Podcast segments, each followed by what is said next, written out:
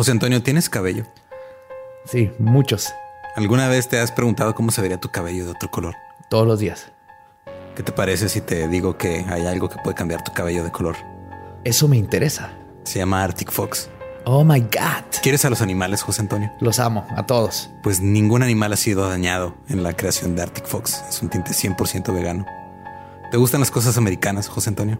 Bastante. Pues está hecho 100% en Estados Unidos. y lo pueden encontrar en Sally y en Amazon México. Recuerden Arctic Fox. Les traigo otro episodio de Leyendas Legendarias. Y nos pide que les avisemos que estén pendientes de sus redes, tanto Instagram como Facebook, porque están por anunciar las ofertas del buen fin. Oh, sí. Así que si no alcanzaron la venta de Halloween, ahora tienen otra oportunidad para eh, pues, verse chingones con su cabello de diferentes colores. Aprovechen, ya sea Navidad o empezar el año con un nuevo look.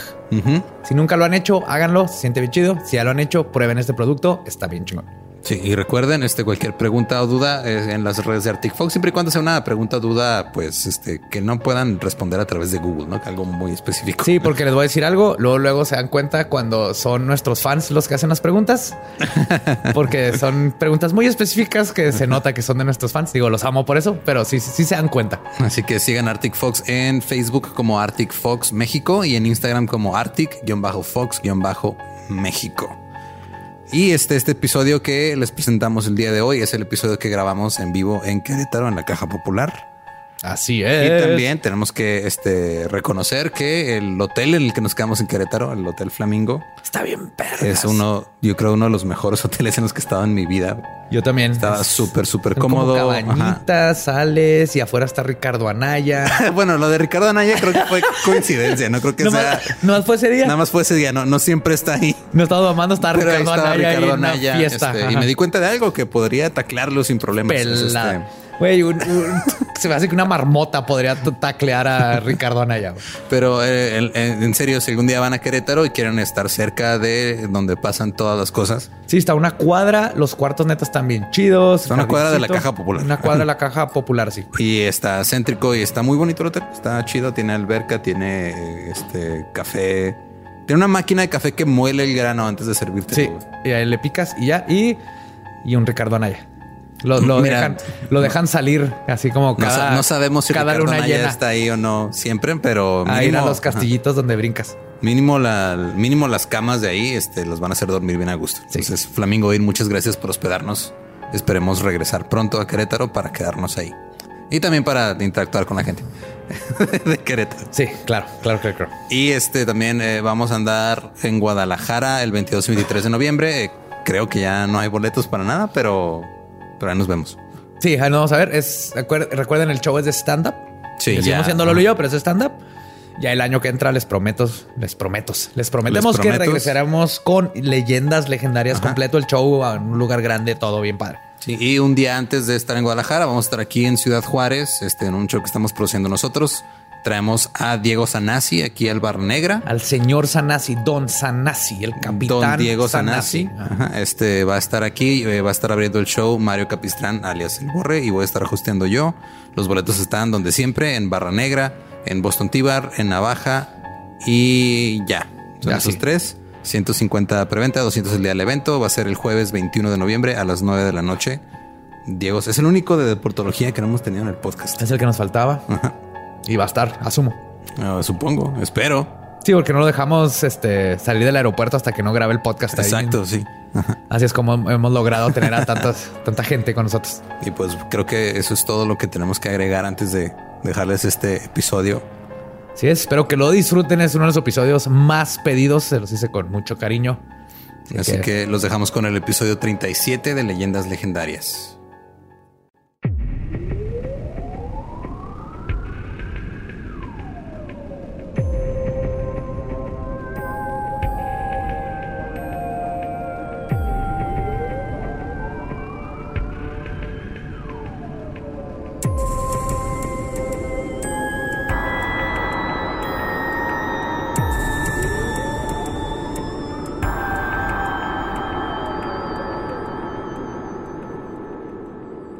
Bienvenidos a Leyendas Legendarias.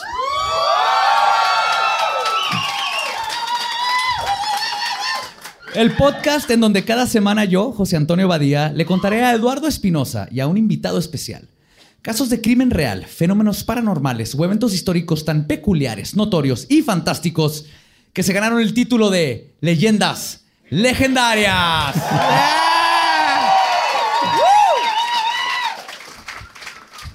Estamos grabando aquí en vivo en Querétaro. Desde la caja popular. Y como siempre me acompaña Eduardo Espinosa. ¿Cómo estás, Lolo? Uh, bien. Sí. Un día estos te va a dejar de preguntar. Lo que me gusta de ti es que nunca pierdes la esperanza. No, nunca, jamás. Y hoy, en la silla embrujada, tenemos una buena amiga, estando pera, Patti Vaselis. Qué bonito, qué bonito. Oriunda, ¿cómo estás? Muy Bienvenida. emo- estoy muy emocionada, estoy más emocionada que en Festival de 10 de mayo, hijo. neta, neta, así de ya, que ya cante tercero B. Ay, sí.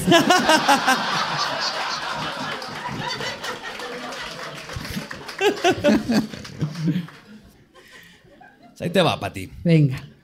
En el libro de récord Guinness se puede encontrar el siguiente récord. Y cito. La asesina más prolífica del mundo occidental, quien practicaba el vampirismo en niñas y mujeres jóvenes. Se alega que mató a más de 600 vírgenes para beber su sangre y bañarse en ellas, aparentemente para preservar su juventud. Un récord que también le dio a su poseedora el título de la Condesa Sangrienta.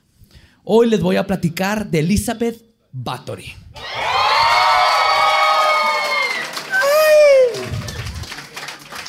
Qué bueno que no fue ahorita, hijo, porque vírgenes ya no hay aquí en Querétaro. Ya están todas Ya exorcizadas. sí, ¿verdad? no, ya, ya valieron madre. Se Eh, quedaba Eran los sin- 1500, eran otros tiempos. Sí, no, se quedaba sin clientes la señora, ¿verdad? ¿Conoces, has oído de Elizabeth Bathory? Sí. Bueno, yo había oído de Elizabeth Aguilar. Ay, sí. Pero esta sí también, sí, cómo no. Cómo no, yo de hecho soñaba con ella. De hecho, por eso traes aquí la, la, la Eh, gasa, de hecho, ¿no? Te- es una mordedura porque yo era virgen. Ay,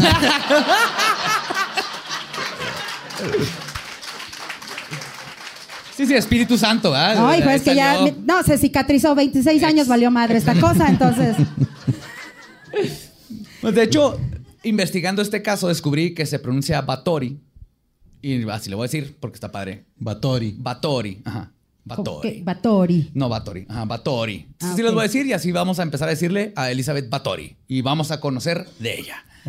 La condesa Erzbeth Bathory de Exed nació en Nirgbator, en Hungría, en lo que ahora se conoce como Eslovaquia y Rumania, el 7 de agosto de 1560. Nació dentro de una de las más antiguas familias de Transilvania. Su ascendencia data del año 900 y su ancestro Vitus Gukteled mató un dragón que vivía en el pantano donde se construyó el castillo de Exed. Sí. ¿Eh? Ay, no mamen. Todo iba bien hasta lo del dragón, no mamen. Esa es la historia. Y oye, Oye, pero fíjate, ¿qué año nació? 1560. Fíjate que sí es de mi generación, sí. Déjame buscar en, el- en la foto de la primaria, hija. A lo mejor ahí sale. No, en el retrato al óleo de la primaria, por, Exacto. por favor.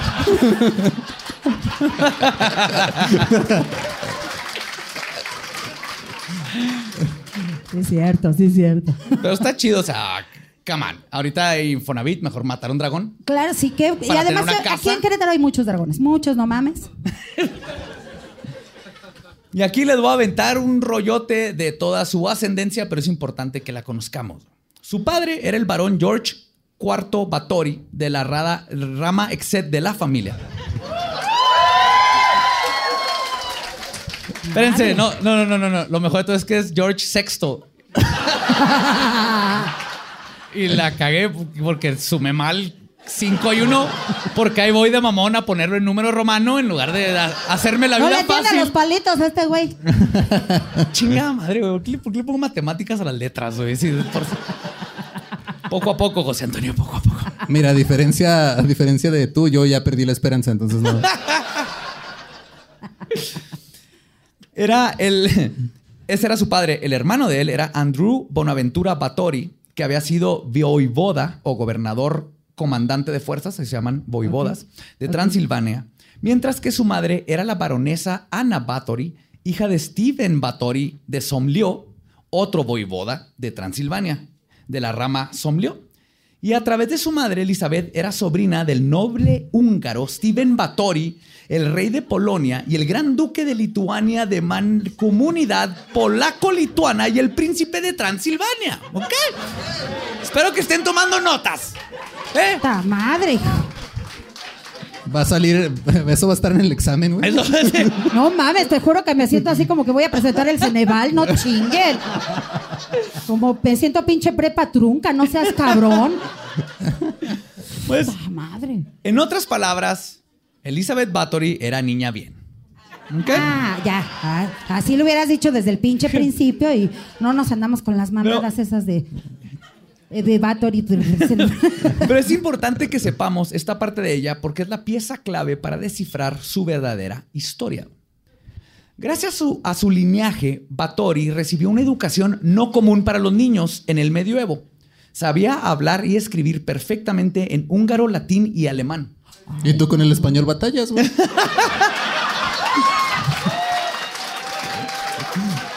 no.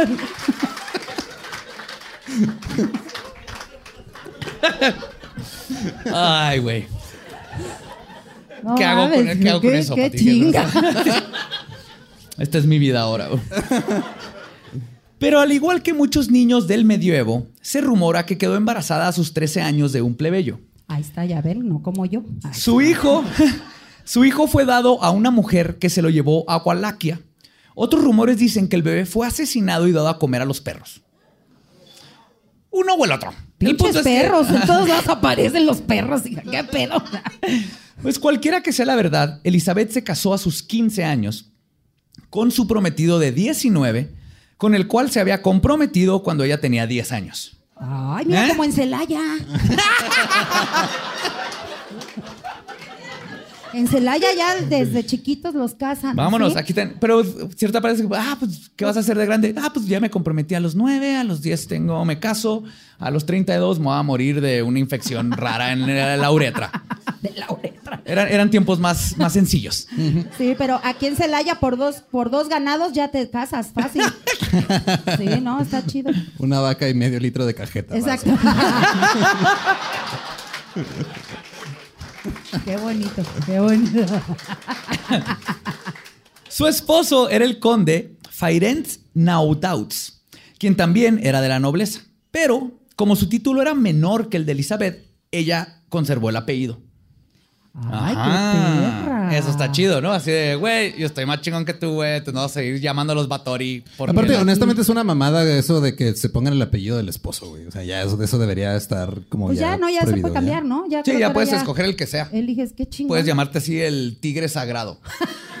¿No? Bueno, también no hay que darle libertad de escoger a ciertas personas. Porque luego... No, mira, qué bueno, así queda. Ah, así déjalo, mira, porque sí, no mames. Pues la austera boda tuvo nada más 4.500 invitados. Ah, no mames. como el show de hoy.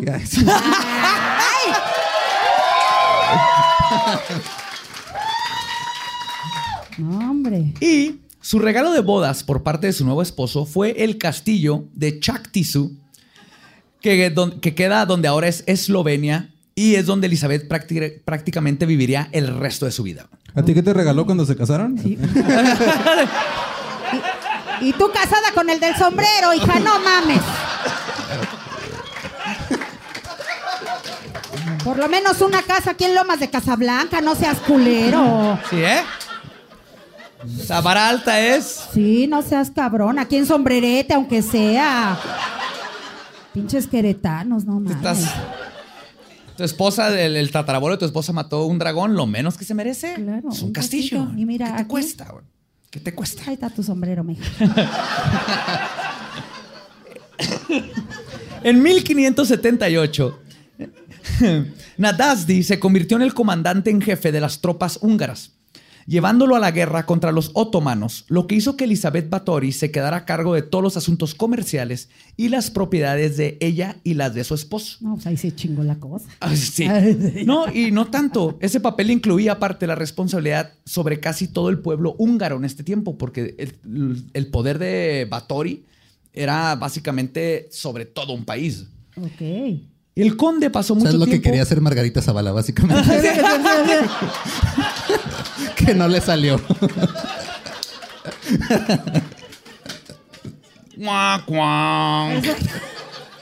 Perdón, Zavala. No, que, que pida perdón ella, nosotros qué. Ah, sí, sí, es cierto. Sí, fuck you, Zavala. El conde pasó mucho tiempo fuera de casa luchando y ganando guerras, y por esto fue apodado el Caballero Negro de Hungría. Mientras su esposo perseguía su pasión, para Elizabeth la vida se hizo aburrida en muy poco tiempo. Siendo una adolescente enérgica y con mucha visión, se dedicó a encontrar nuevas diversiones para ocupar sus días. Una de estas diversiones fue fugarse con un extraño guapo y misterioso. ¿Ya ven? Sí ¿Eh? se vale. O sea, sí se vale. Claro que se de, "Ay, vale. estoy bien aburrida. ¿No? Y lo. ¿Está aburrida? Ese vato está guapo. ¡Vámonos! Ahorita vengo, su ¡Yolo! madre. Yo lo que es esto en 2008, por favor. No Trae referencias más frescas, Pati, que tú, güey.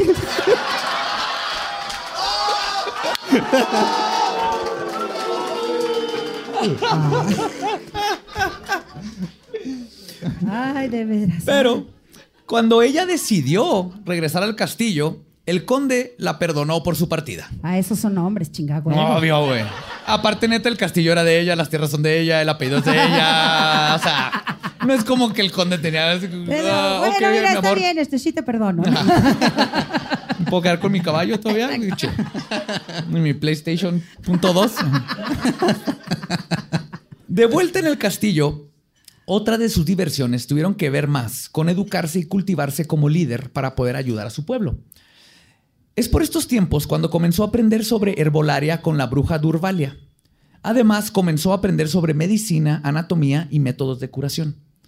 También comenzó a invitar al castillo y rodearse de personas de artes y esoteria. Ella los acogió en su presencia, ofreciéndoles alojamiento cómodo y abundante atención a cada uno de sus necesidades e intereses. Los acogió, Pati. Los Acogió, acogió. A Yo ya me había emocionado porque dije, ahorita los invito a la casa. Ay, ahorita los acojo en mi casa. Entre ellos estaban aquellos que afirmaban ser brujos, hechiceros, videntes, magos y alquimistas, quienes le enseñaron todo sobre sus artes y filosofías. Durante los primeros 10 años de su matrimonio, Elizabeth no tuvo hijos porque ella y Ferenc, Ferenc compartieron muy poco tiempo juntos mientras perseguía su carrera. Luego, alrededor de 1585, Elizabeth dio a luz a una niña que llamó Ana y en los siguientes nueve años dio a luz a dos niñas más, Úrsula y Caterina. Y en 1598 dio a luz a su primer y único hijo, Paul. A juzgar por las cartas que escribió a sus familiares, ella era una buena esposa y una madre protectora y no soportaba tener que vivir con su suegra dominante. ¿Quién soporta eso? Pues, Nadie. Pero me encanta que sobrevivieron 500 años esas cartas donde alguien se está quejando de su suegra. No mames, pinche vieja, otra vez. Que, el arroz no me queda como a ella. No mames. Pinches quejas pendejas. Nunca te va a quedar el frijol como a mí, fíjate. Nunca, nunca aviento bien la caca por la ventana, la tengo que estar más lejos, ya sabes. es medio bueno. Elizabeth dio a luz a un total de cinco hijos, de los cuales solo dos llegaron a la vida adulta, y estuvo casada por 29 años hasta que Ferenc falleció de una misteriosa enfermedad. 29 años. 29 años. Ve, mi amor, te faltan tres. Y esta misteriosa enfermedad, digo, era el medievo, puede haber sido una indigestión o Gripa. Gripa, le dolía la garganta. Pero, pero leí, hay historiadores que, que creen, porque hay una historia ahí donde murió de complicaciones después de que una prostituta a la que no le pagó lo apuñaló. Ajá. No mames. Esta es la historia que yo quiero creer. La alergia al acero sigue siendo común en estos tiempos. Sí. Como en Celaya. Sí, no, aquí la chivita, el chivito, ¿no? ¿Cómo se llama esa madre? Así también. No les pagabas y te. Y te den. El corral de la chiva, que bien saben, ¿verdad? Igualito, igualito. No, pues un saludo a los fans de Celaya. Este. Y el 4 de enero de 1604, a sus 48 años, le dejó encargado a su esposa e hijos, a- el esposo, estábamos hablando de que se murió, ¿va?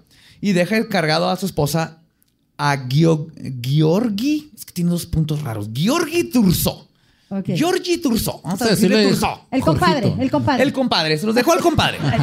Che, compadre, le encargó ahí a mis hijos. Ah, les encargo, valí madre porque una puta me apuñaló, porque soy bien culero y no le pagué y pues me infecté. Ajá. Me dio herpes de puñaladas, sí. Lo que resultaría haber sido, como aprenderemos, una muy mala idea. Ya viuda es donde la vida de Batori se convertiría en leyenda, literalmente. Verán, al morir su esposo, ella se convirtió en la siguiente en línea para ser reina de Polonia. Y aunque su título de reina no le permitiría gobernar, si alguien pudiera casarse con ella y luego a ella le pasara algo, pues esa persona, o sea, un hombre, podría gobernar como rey. Y aquí comienza todo el embrollo, que es la historia de esta mujer erudita. Lo primero que hizo es enviar a su odiada suegra lejos del castillo. A huevo. Es a huevo. A huevo. Suegra, empaque, empaque se me va a Celaya, la chingada. Órale. Mira, ya está más bonito, hay menos tráfico. Vamos. Y hay más seguridad. Sí. Hay menos, hay menos tráfico de autos, pero hay más tráfico de personas. Exacto, entonces, exacto. ahí se nivela. Es pueblo mágico, no se preocupe, la va a pasar bien chingón. Si te desaparecen todo en chinga. Para todos los que nos escuchan que no saben qué es Celaya porque no son de México, creo que el contexto ya lo tienen perfectamente después de esta plática.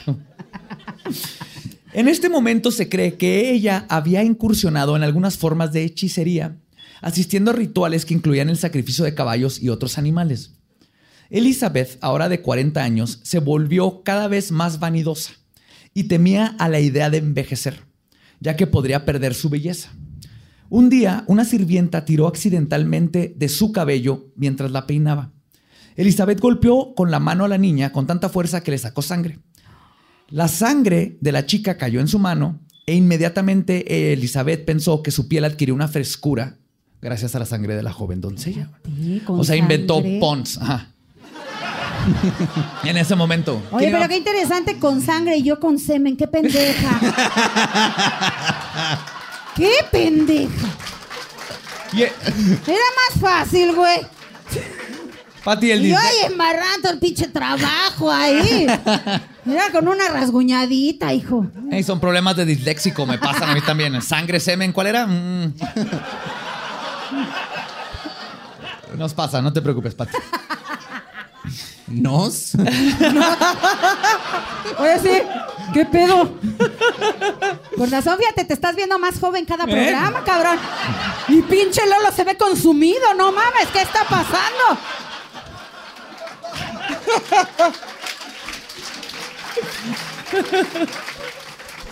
Fíjate, fíjate. Ella creía que había encontrado el secreto de la eterna juventud. Y sus jóvenes de alquimia que la seguían le dijeron que estaba en lo correcto. Y es entonces cuando Elizabeth hizo que su mayordomo le quitara la ropa a la sirvienta y luego la cortaran y drenaran de su sangre en una enorme tina. Elizabeth se bañó en la sangre y comprobó que, como había pensado, la sangre de muchachas jóvenes tenían un poder rejuvenecedor. Fíjate que te tenían que cuartear todo. No, yo con mi periodo me bastaba, no mames. o sea. bueno, cuando tuve, ¿no? Perdón, hijos, es En, que en sí. el periodo que tuviste tu periodo, ahorita ya. Exacto. Los 1500. Antes de Cristo. Los secuaces de Elizabeth continuaron por...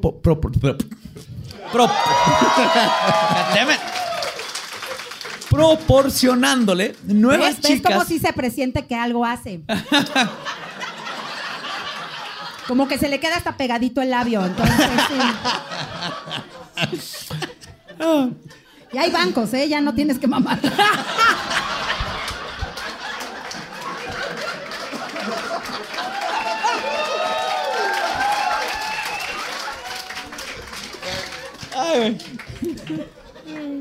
Badía mañana teniendo la, la ida más rara a un cajero automático en su vida.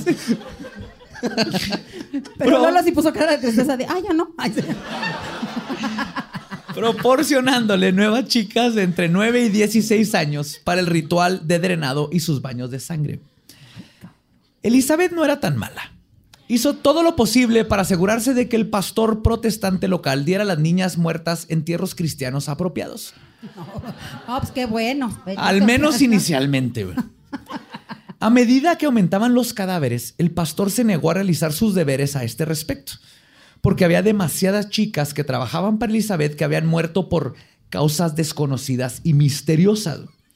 Y la amenazó con acusarla ante las autoridades de que algo extraño estaba sucediendo en su eh, castillo. Así que Elizabeth continuó enterrando los cuerpos, pero ahora en secreto a los alrededores de su propiedad, en los campos cercanos, silos de trigo, o aventándolos al río que corre detrás del castillo, o simplemente en el huerto. Oye, pero eran los de la Policía de México, ¿no? Así, Sí. de- así toda, toda cuarteada la vieja y se presume suicidio. No. La muchacha drenó su sangre en una tina y luego caminó hasta su casa donde falleció. No mames. ¿De qué se murió? Del cuerpo cortado. Así.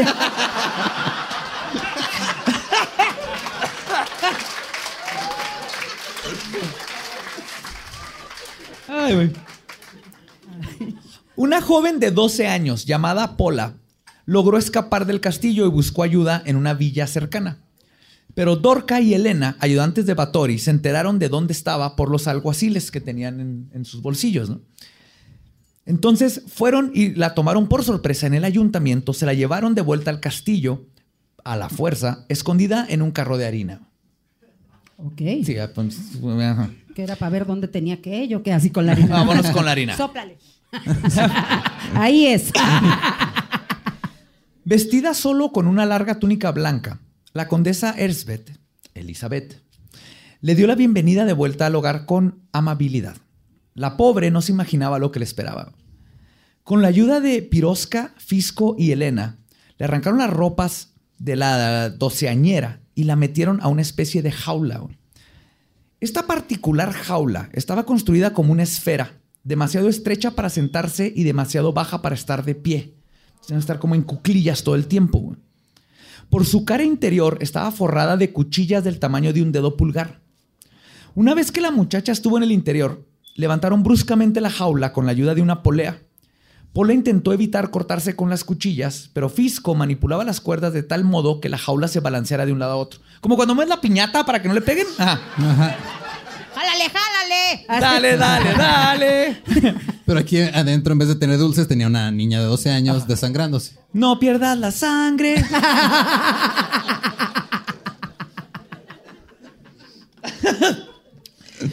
Mientras que desde abajo, Pirosca la punzaba con un largo pincho para que la joven se retorciera y se hiciera más heridas con las navajas. Entonces estaban picando y pues, ni se podía sentar ni nada y estaba picando con todos lados. Mientras que Batori se acostaba debajo de la esfera en una tina para ser bañada en la sangre de su sirvienta.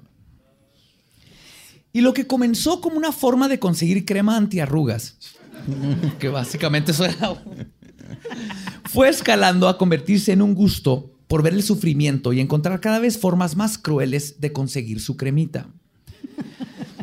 Bueno, tiempo era teatrical, ¿no? muy de señora, muy de Digo, señora. ahora te cuesta un chorro de dinero, antes nomás era tener esclavas y meterlas en, en piñatas metaleras. Ajá. Sí. Entre Bator y sus sirvientes de confianza comenzaron a encadenar a las niñas cada noche con grilletes que estaban tan apretados que sus manos se ponían moradas. Golpeaban a las niñas por la más mínima indiscreción, al punto en el que tenían que tener siempre acerrín y cenizas listas que usaban para absor- absorber y limpiar la gran cantidad de sangre que dejaban en las habitaciones las jóvenes después de ser golpeadas.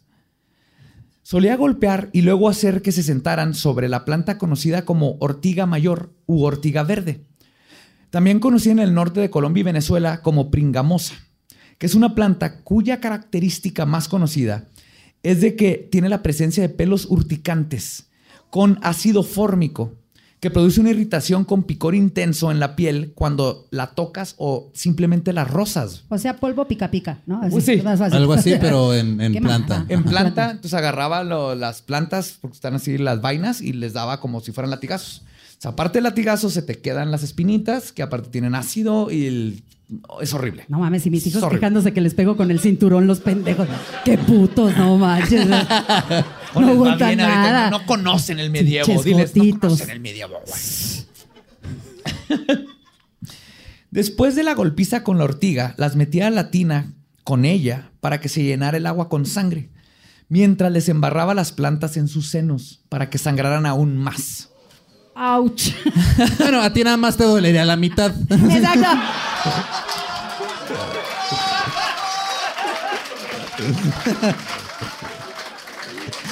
No, si les hubiera costado un chingo de trabajo, no mames.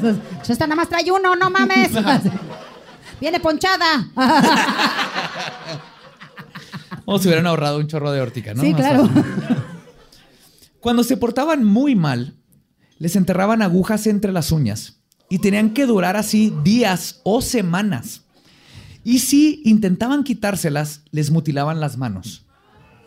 Luego, solo por diversión, comenzó a quemar a las jóvenes con unos fierros que mandó hacer especialmente para esta tortura. A veces les planchaba las suelas de los pies o las hacía caminar sobre monedas calientes. Muchas jóvenes encontraron la muerte al ser expuestas a los elementos. Las sumergían hasta el cuello en una tina llena de agua en la intemperie y eran dejadas ahí hasta que la hipotermia terminaba con sus vidas. ¿Qué pedo? A una de sus Así es- como, ¿de qué me río? Voy a llorar. A una de sus esclavas, después de que la hizo enojar, la desnudó, la cubrió de miel y la llevaron a que fuera devorada viva por hormigas y avispas. Ay. Bueno, yo otro día sí me puse miel con mi marido. Ay, sí.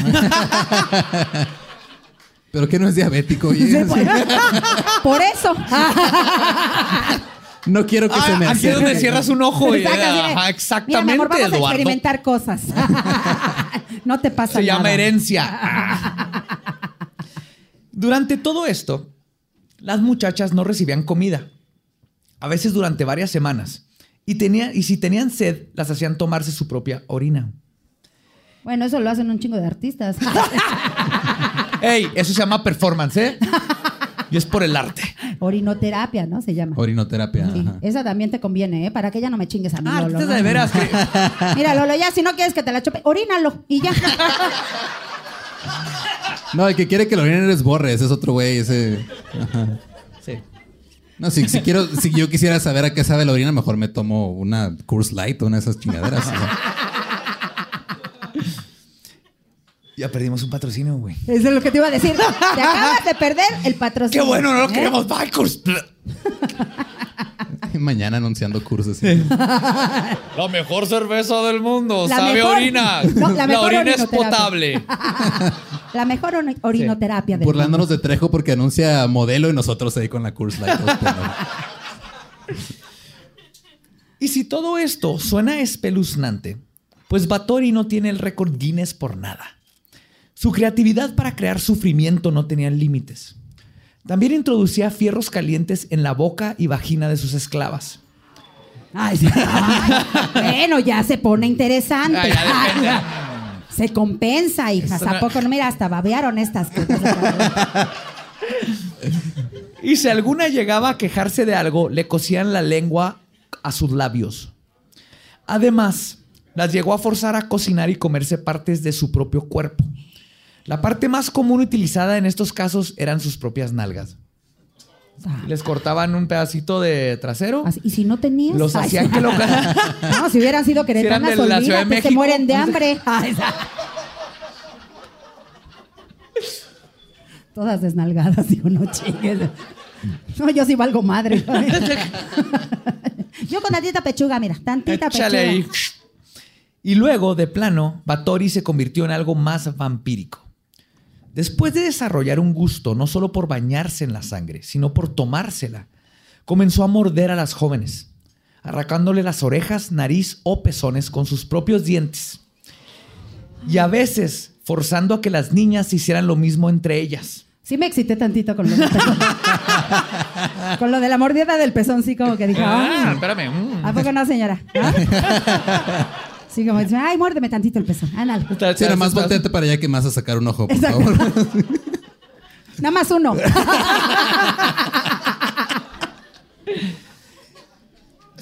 Y en algunas ocasiones introdujo las partes mutiladas de las niñas en sus propias vaginas.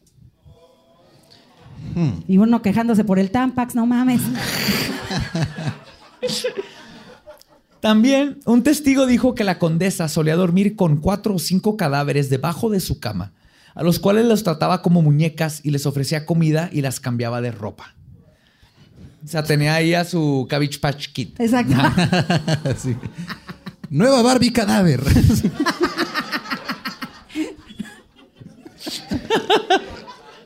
Nueva Barbie muerte. ¡Drénala de sangre! Introdúcele cosas en su vagina. Los aditamentos se venden por separado.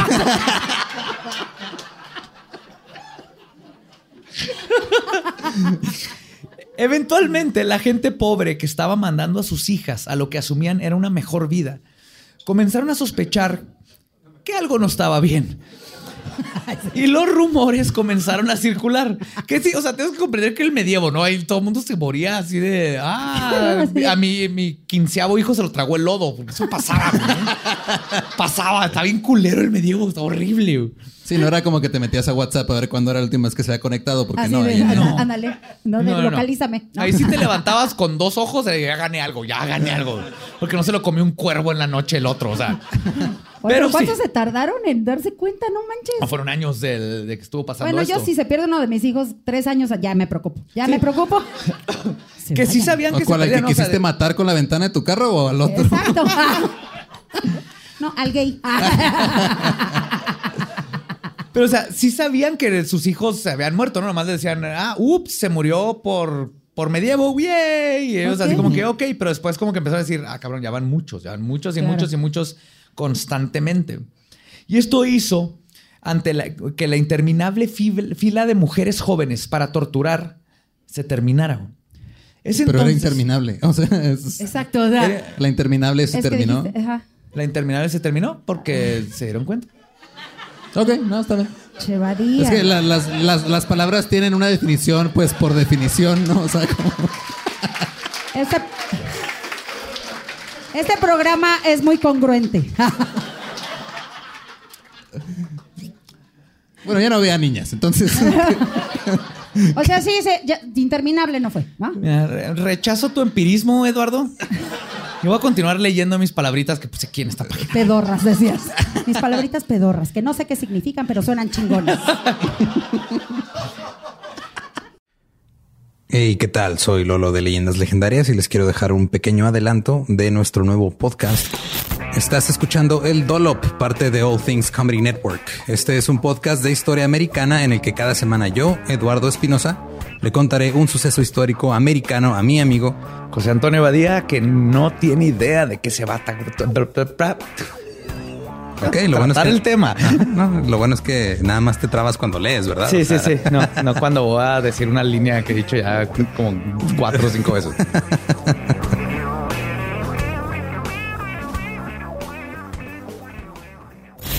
De joven comenzó a trabajar en barcos y en 1816 fue capturado por el pirata Jean Lafitte en la costa sur de Texas. Güey, ese será mi sueño. güey.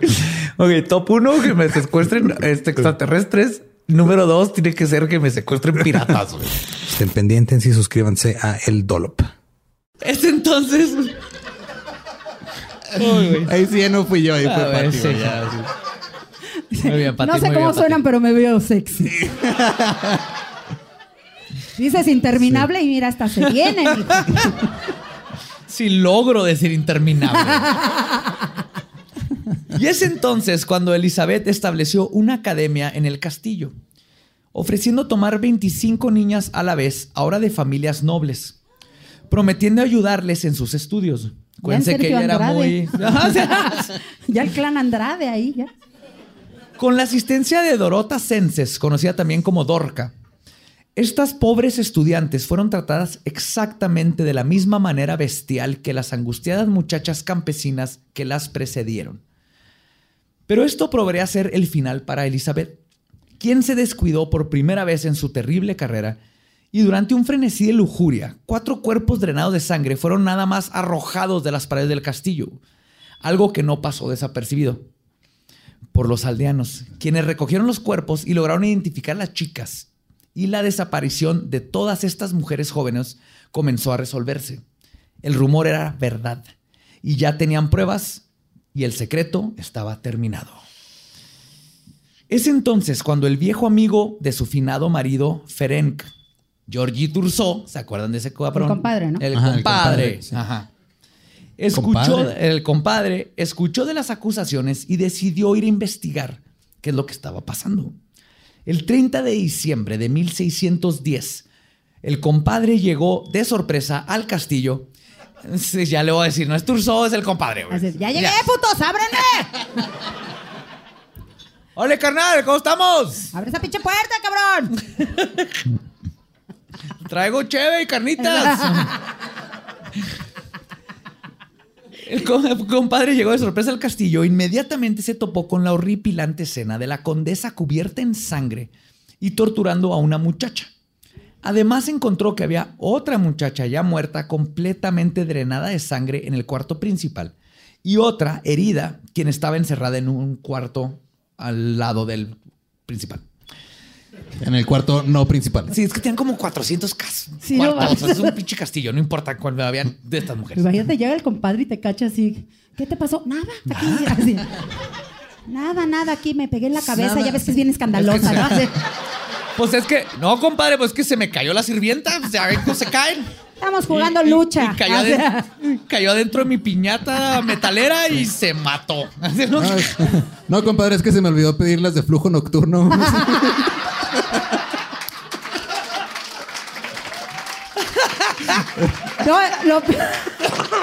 Perdón, compadre, es que se nos sincronizaron los periodos.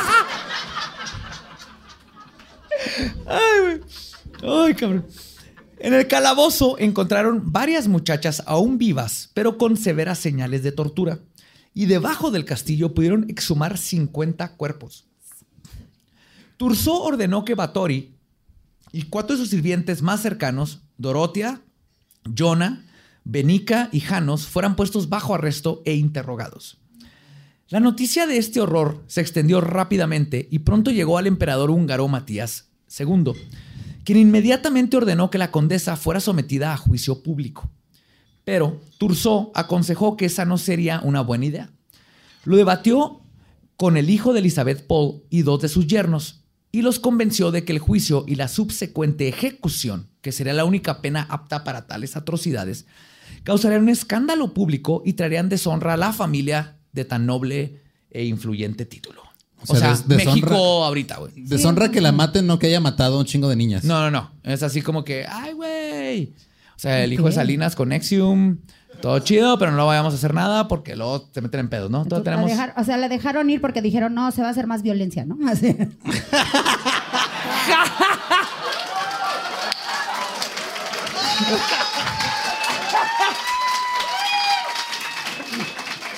¿Para qué? No. Es que, es que si no la soltamos, van a llegar 600 Sí, no, se- niñas vírgenes a meterse al castillo y luego las va mira, a meter la piñata a todos. Se murieron 100 mil, pero estamos salvando a 3 millones, ¿no? Pues en 1611 se llevaron a cabo dos juicios, uno el 2 de enero y el otro el 7, en la ciudad de Bixe. Elizabeth se negó a declararse culpable o inocente y nunca apareció en el juicio porque no se lo permitieron. En este juicio, Johannes Ujvari, comandante en jefe, testificó que cerca de 37 niñas jóvenes fueron asesinadas, seis de las cuales habían reclutado personalmente para trabajar en el castillo. El juicio reveló la casa de horror que era el castillo de la condesa sangrienta. Y el jurado escuchó con lujo de detalle cómo fue la mayoría, cómo fue que la mayoría de las niñas habían sido torturadas durante semanas o incluso meses. Fueron cortadas con tijeras, pinchadas con alfileres, incluso pinchadas con hierros ardientes en puntas cortas en la jaula que colgaba del techo para proporcionar a Batory una lluvia de sangre. La vieja enfermera de Elizabeth declaró que unas 40 niñas habían sido torturadas y asesinadas. La cuenta final de la condesa Elizabeth reveló que mató a por lo menos 612 mujeres. Pero la cuenta podría estar por arriba de las 650. Y como evidencia se produjo el diario en el cual se documentaron las muertes. O sea, está- Elizabeth Sí. se, ajá, en la Querido noche- diario, martes. Sí. Hoy desangré a tres niñas. Voy a extrañar a Carlita. Siempre me trae las pantuflas cuando las necesitaba. Ah, y mi suegra sigue chingando.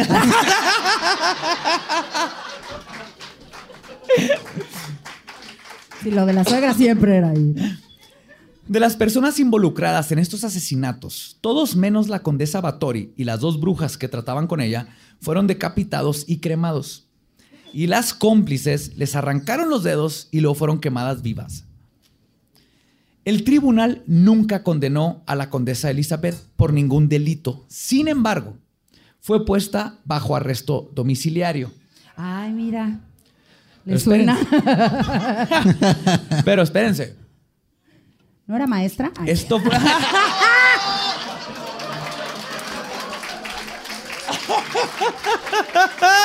Digo, de casualidad, ¿no? Como Eh. era bien inteligente. ¿no? Ups.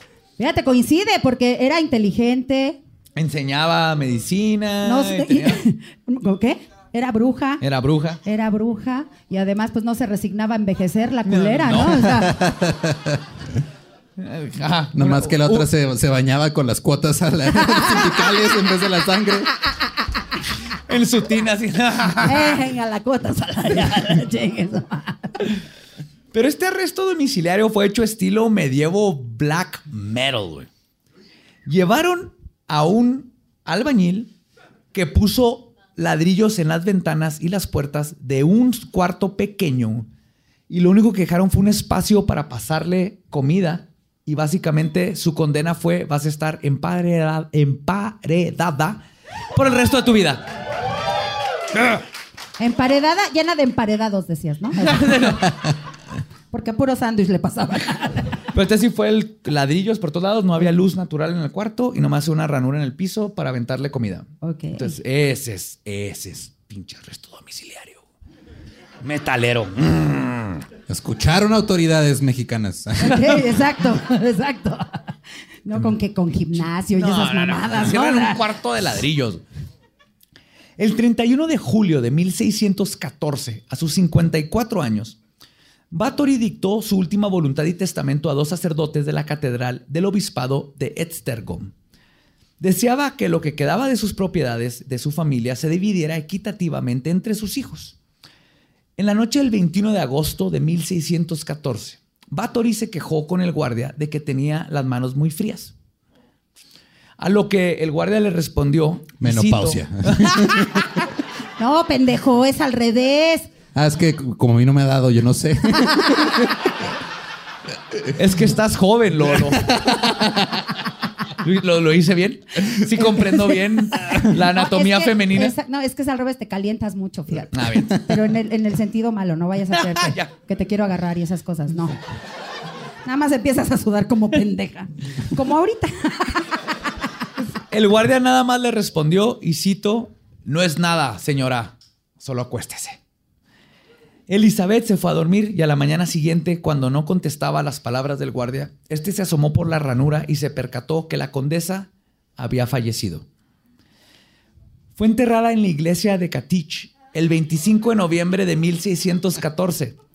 Pero, según algunas fuentes, debido al alboroto de los aldeanos al enterarse que iban a enterrar a la condesa de sangre en su cementerio, su cuerpo mejor fue exhumado y trasladado a su casa natal en Exed, donde fue enterrado en la cripta de la familia Batori.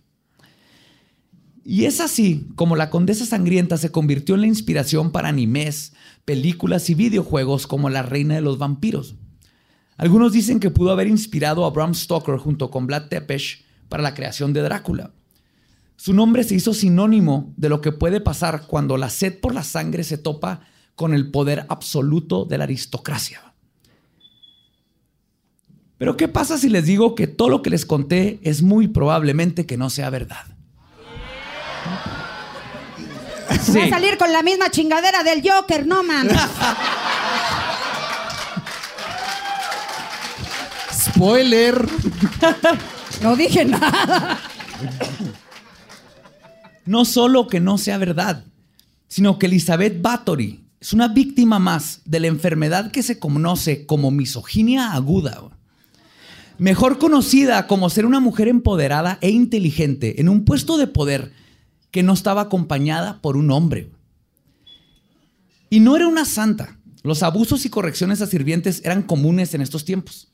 Y como líder y reina de tantos territorios, Batori tenía que ser a veces una mujer muy fuerte y comportarse de forma estricta y despiadada contra quienes querían quitarle su poder, igual que cualquier monarca de esos tiempos. Pero a diferencia de los hombres que gobernaban en esos siglos y que ahora son considerados grandes reyes, Batori fue relegada y convertida en una asesina en serie. Su lado apasionado, humanista y progresista fue corrompido por los hombres que querían su poder y querían que fuera olvidada por la historia. O sea, todos se lo inventaron. Exactamente. Ay, qué culero. Y prueba de esto Así invéntenme algo. es como, ah, estoy perdiendo al Drácula mujer. Porque qué triste, porque era el ícono, era, eres Drácula mujer. ¿Cómo que qué triste, cabrón? O sea, Chay, ojalá si las hubiera matado, no manches. No, no, me refiero. Che, O sea, sí te excitabas, cabrón, no manches. Che, Badia. Qué tristeza. En la, en la mitología de la gente Batori siempre fue así como, bueno, mínimo tenemos sí, es la vampiresa mujer y tiene récord Guinness. Y así, no. Esta mujer la jodieron bien culero. Y prueba de esto viene por parte de las investigaciones de la doctora Irma Sadzexvik Cardos y Laszlo Nagy, autores e historiadores, quienes argumentan que los procedimientos contra Batori tuvieron una gran motivación política debido a su extensa riqueza y propiedad de una gran área de Eslovaquia y Hungría. Que se entiende? Eslovaquia, ¿ya? ¿Ya? ¿Sí? Ya destrábate esa mandíbula, mijo, no manches. que se intensificaron después de la muerte de su esposo. Esta teoría es consistente con la historia húngara en ese momento, que incluía conflictos religiosos y políticos, especialmente relacionados con las guerras con el Imperio Otomano, la expansión del protestantismo y la extensión de poder de los Habsburgo sobre Hungría. Ahí la llevo. Ténganme paciencia. Está peor que mis hijos con el abecedario, no mames, cabrón. Así me siento ahorita en la mesa. ¿Qué le traes, pendejo? ¿Qué le traes? ABC protestantismo. Ahí va. ¿eh? Cualquier intento de considerar inocente a Batori requiere considerar que hubo un testimonio de unos 300 testigos que declararon estar motivados por el pánico moral. El, di- el diccionario de la sociología define el pánico moral como el proceso de despertar la preocupación social sobre un tema, generalmente el trabajo de empresarios morales y los medios en comunicación de masas. Stanley Cohen afirma que el pánico moral ocurre cuando una condición, episodio o persona o grupo de personas emergen para definirse como una amenaza contra los valores e intereses sociales. Y luego te cancelan shows de stand-up. Y de ahí es cuando te cancelan shows de stand-ups, llega el pánico satánico. Exactamente. Me verse porque muchos que no entienden, pero están. Sí, sí, claro. Sí, no, la. la, la- Pero me encanta ¿qué? que querían No cancelar un show y luego llegaron los satánicos por abajo con leyendas legendarias y nadie se dio cuenta, güey. "Yeah".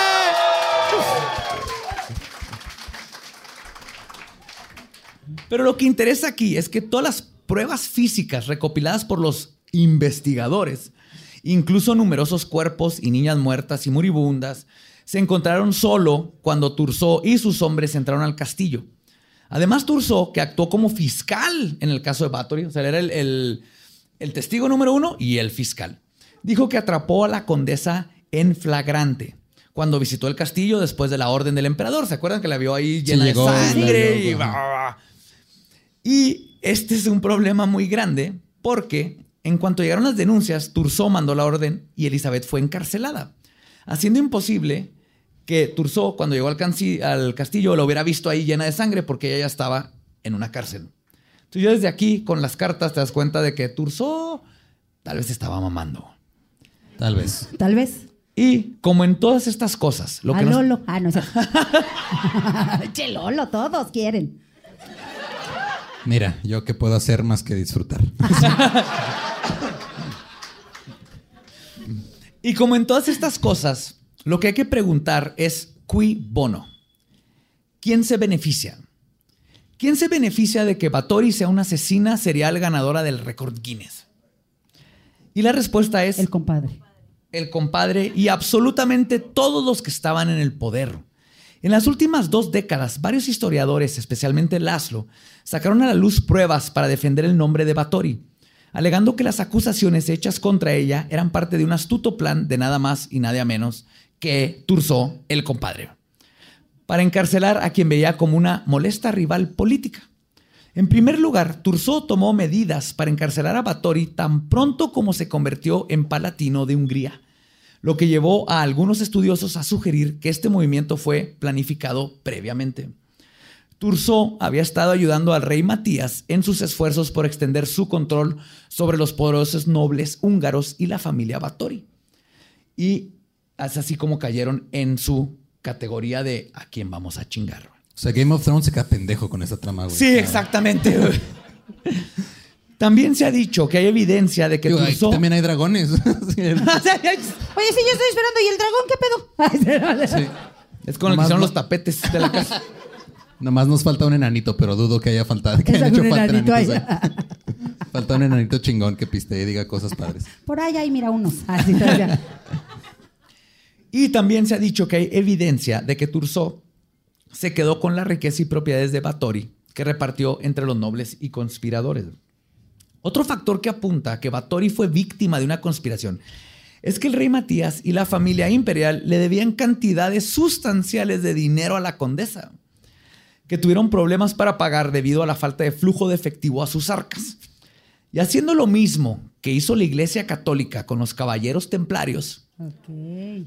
lo mejor forma de deshacerte de tus deudas es matar al banco. Qué buena idea para hacerle así a la de la tanda, fíjate.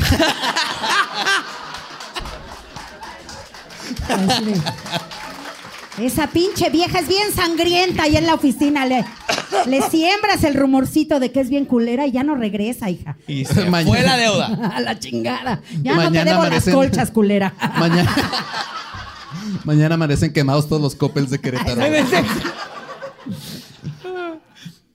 Además, siendo viuda a cargo de una gran propiedad, Batory era susceptible a los rumores de que estaba invol- involucrada en brujería.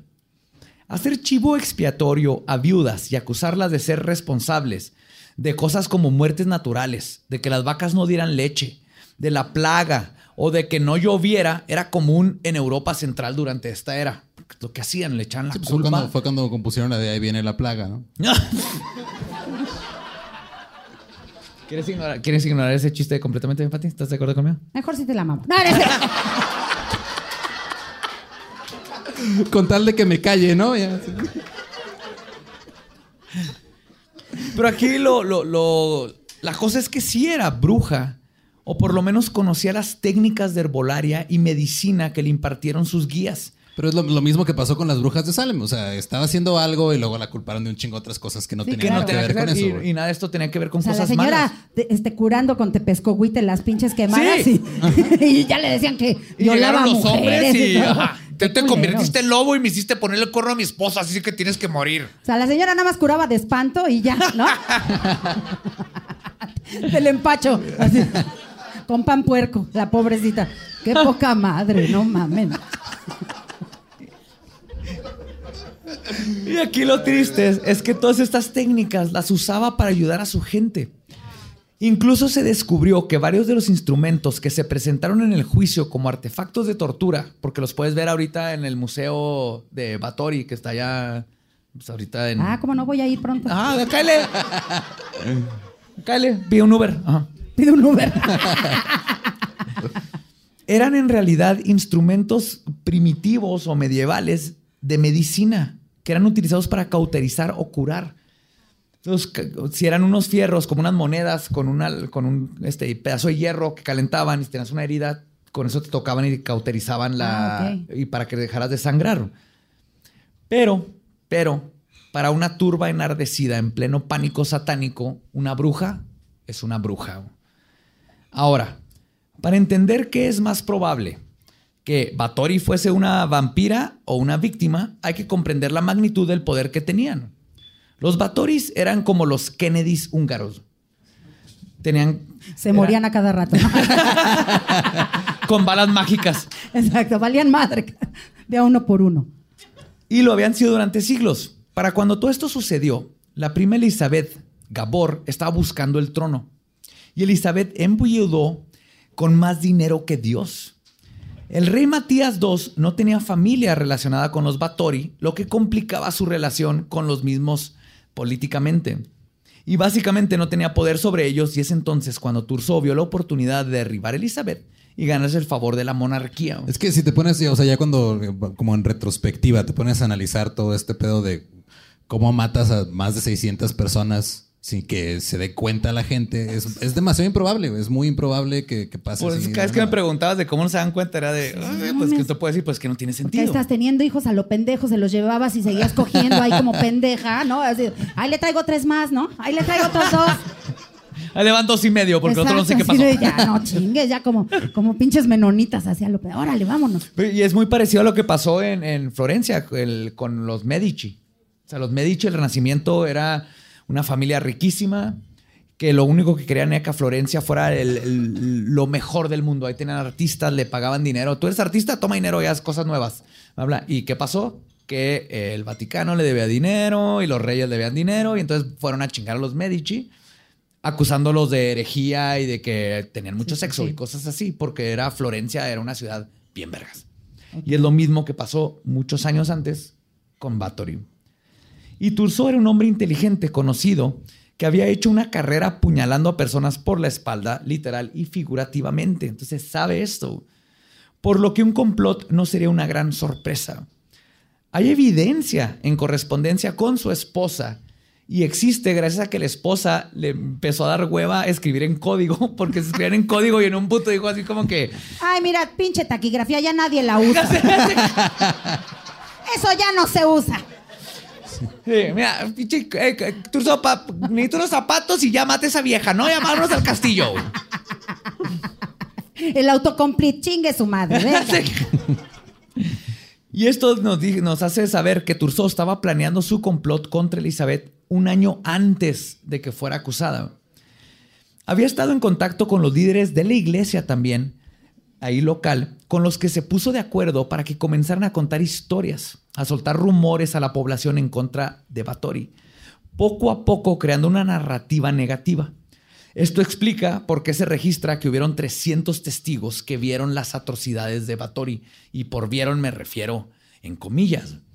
Pero nunca hubo una prueba física. Además, su diario, donde escribió todo, no existe. No hay prueba. Ah. Hasta ahorita nadie lo ha visto. Y sobre las confesiones de sus propios sirvientes, pues este interrogatorio se llevó a cabo mientras les arrancaban las uñas y quemaban los pies. Lo que anula cualquier testimonio que dieron, ya que la tortura, como está comprobado, solo hace que la gente diga lo que quieres decir, no lo que es. La única forma es Espérate, hacer. ¿Cómo? Que, que digas lo que quieres, no, lo que quieren escuchar, ¿no? Que, Sí, que lo digas lo que quieren- escuchar. Ok, ya. Sí. Ahora sí me agarró la Ahí pendeja. vas con tus pero- technicalidades. Espinosa. Pero sí está con lo correcto. Yo estoy haciendo mi trabajo, güey. Yo no sé, yo no sé por qué te molestas. Estoy contento, Eduardo. Yo estoy Ya en matrimonio estos dos, ya. Pero llegando a la casa, pendejo, ¿no? Así ya. Llegando a la casa, tu- mi suegra se, se va. Porque mi bisabuelo mató un dragón. Oye, pero ahorita que dices que pues sí, era muy difícil y todos le sembraron cosas. Y ustedes jugando, juzgando a Sarita, culeros, no mames. Ya inventaron una historia de la pobre y todo. Y nada más era un cuerpo el que escondió. Imagínate que eran 600. Es que no es tanto el cuerpo, era la garganta la que Exacto. importaba ahí. Y la única forma de deshacer un poder tan arraigado como el que tenía Elizabeth era atraparla cometiendo un acto horrible con las manos en la masa. Lo que Turso dijo que hizo, aunque le llevó 24 horas presentar dicha evidencia. Luego, nunca tuvieron un juicio, a pesar de que el rey exigió por más de tres años. Elizabeth nunca llegó a hablar en su defensa. ¿Se acuerdan cuando dije que él dijo, "Ah, no, es que los van a manchar el nombre? Más bien era, no quiero que Elizabeth hable De su versión. de su versión de lo que está pasando. Y los registros familiares de Elizabeth fueron destruidos en su mayoría. Desaparecieron. ¡Bup! Ya no están. Por lo tanto, incluso si ella cometió dichos actos, lo cual es posible, aunque en ninguna parte cerca de la escala de las acusaciones. Tenemos que preguntarnos, ¿qué es más probable? Una lista increíblemente extravagante de, violan, de violencia. ¿De bio what? ¡Violencia! Ya me dio ansias. güey. Una lista increíblemente extravagante de violencia perpetrada. violencia perpetrada.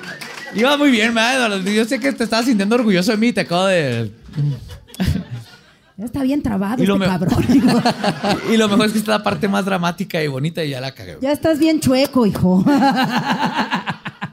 ¿Qué es más probable? Una lista increíblemente extravagante de violencia perpetrada por un cuadro de señoras, unas ya ancianas, durante décadas. Porque eran sus cómplices eran estas brujas del bosque. Las tías de ese tiempo. Las tías. Las tías, ajá. ajá, sí. O una persecución orquestada contra una mujer poderosa, empoderada e independiente. ¿Orquestada O sea, o orquestada?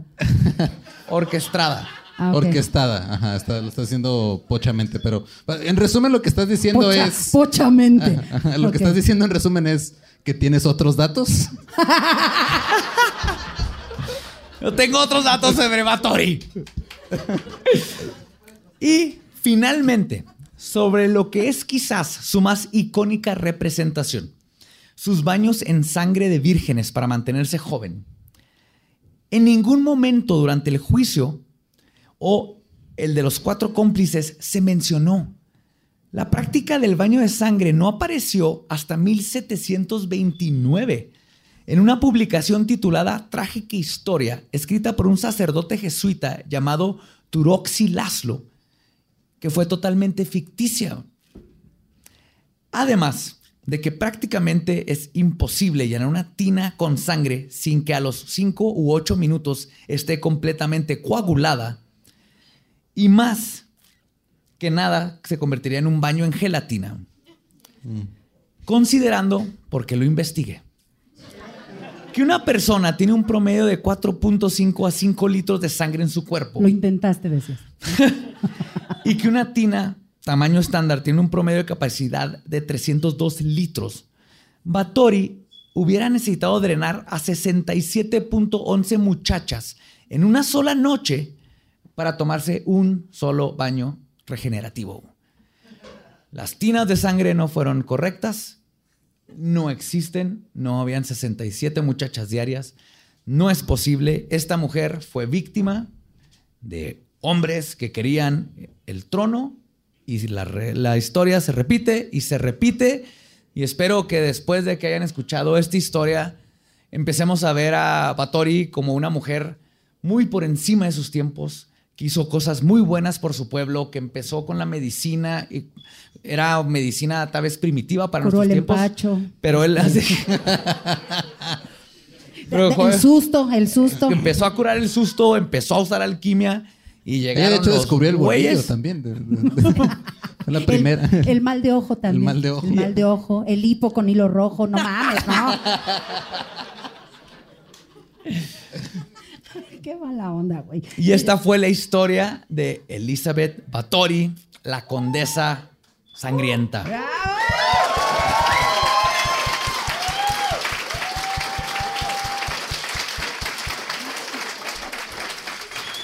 ¿Cómo ves, Pati? No, hombre, sufría lo pendejo. No manches, hijo. Ya estaba yo bien emputada. Ya yo iba a ir a Transilvania ahí a Y ahora escupirle en la tumba. Pero miren, yo estaba más preocupada porque este cabrón pronunciara bien las palabras. ya ni puse atención en la historia. Yo estaba así de no te trabes, cabrón, no te trabes. qué pinche estrés, pero qué bueno, qué bueno que no fue cierto. Pero está chido lo de los vampiros, ¿no? Ah, sí, los vampiros existen, eso es un hecho. Y los se, llama, se llama tuberculosis, güey. No es en serio, la gente cuando le da tuberculosis decían que era vampirismo porque se ponían pálidos y están todos jodidos. Y estaban sexy y luego por eso inventaron el maquillaje para verte pálido. O Güey, sea, Brad Pitt está bien pinche sexy en, en- en la entrevista con el vampiro. güey. Este es su onda Brad Pitt- sexy, Brad ¿no? Pitt- o sea, ya Brad descubrimos Pitt- que se maquilla este Cuida- pendejo, ¿no? Cuida Brad lo que vas Pitt está sexy en cualquier contexto, Ah, güey. ok, bien, muy bien. Eso sí. Muy bien, aprobado. Eso sí. Muy pues, interesante. Pati, muchísimas gracias por habernos acompañado en este viaje a los 1500. Sí. A tu época. Qué, qué- qué bonito. Me da mucho gusto poder convivir con, con mi tía, la neta. Es, es muy bonito. Pendejo. Pendejo, si pareces mi hermano jodido, no seas cabrón.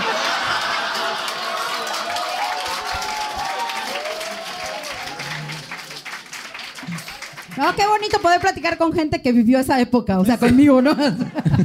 Muchas gracias, chavos, neta, hacen pues- un- una labor bien chida. Y Pati, dinos tus redes, eventos que tengas por venir. Claro que sí, eh, mis, e- mis eventos, qué pendejo. Todos. Pues mire, próximamente otro choque. No, ya saben, estoy en todas las redes sociales como arroba soy tu P madre, completito así, corridito, en minúsculas, solo la P. Soy tu P madre, ¿no? Escuchen el podcast de, sí se puede, de Chichis para la banda, huevo. Chichis para la banda. Y bueno, ahí en mis redes ven mis shows para que sepan cuándo nos vamos a presentar. Y muchas gracias, de verdad. Y un aplauso a ellos porque están bien chingones, de verdad. ¡Qué honor tenerlos en Querétaro! Pues muchas gracias, Querétaro. Nosotros, ya saben, nos pueden seguir en arroba leyendas podcast. A mí me encuentran en todos lados como arroba ningún Eduardo. Como Elba Diablo. Y Querétaro los amamos, han tratado de maravilla. Tenemos que volver un lugar más grande, créanse que sin boletos. Gracias, han sido un excelente público. Los amamos. Nuestro podcast ha terminado. Podemos seguir pisteando. Palabra de Belzebú. ¡Salud!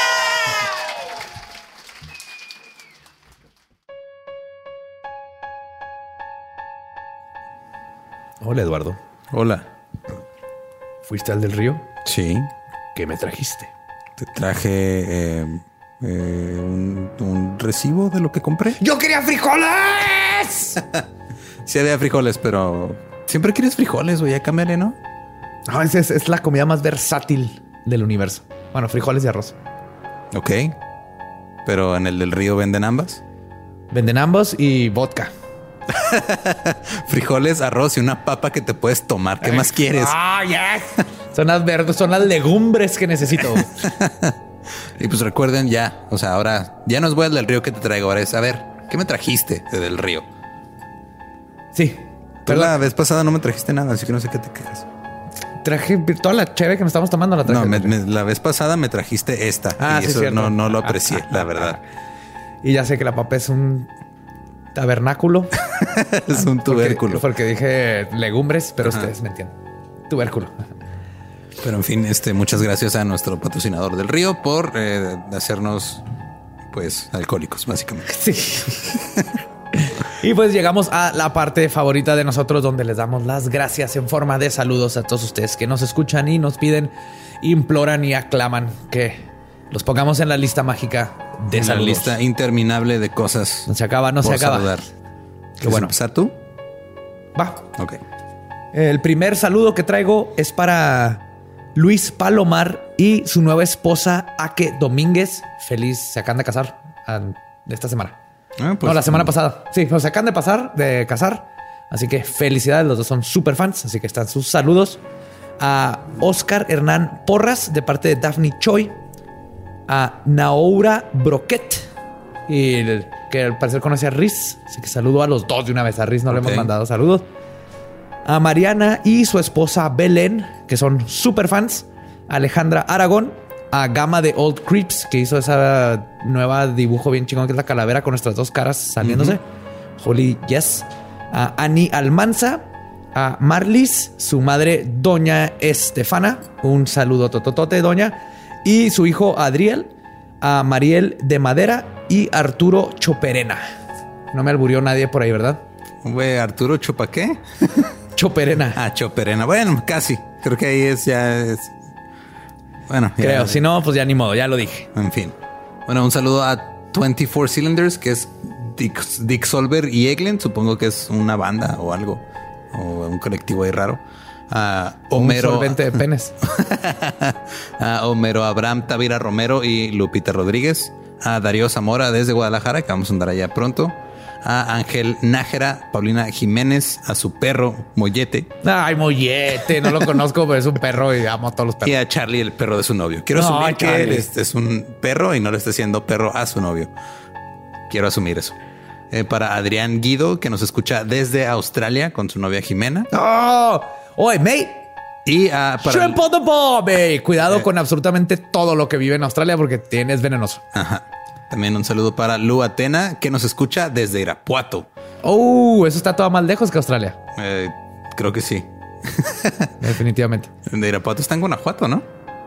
No, ¿Seguro? no. Ok. He ido a Irapuato, pero no sé dónde está. Eh, para Alex Paredes, que envició a su amigos y ya le dio cinco vueltas al podcast. O sea, ya escuchó mínimo cada capítulo cinco veces. O sea, ah, creí que ponía el celular con el podcast y luego le daba vueltas. Mm, Así no funcionan las vueltas. Para Sonia Peters y Jens Peters hasta Berlín.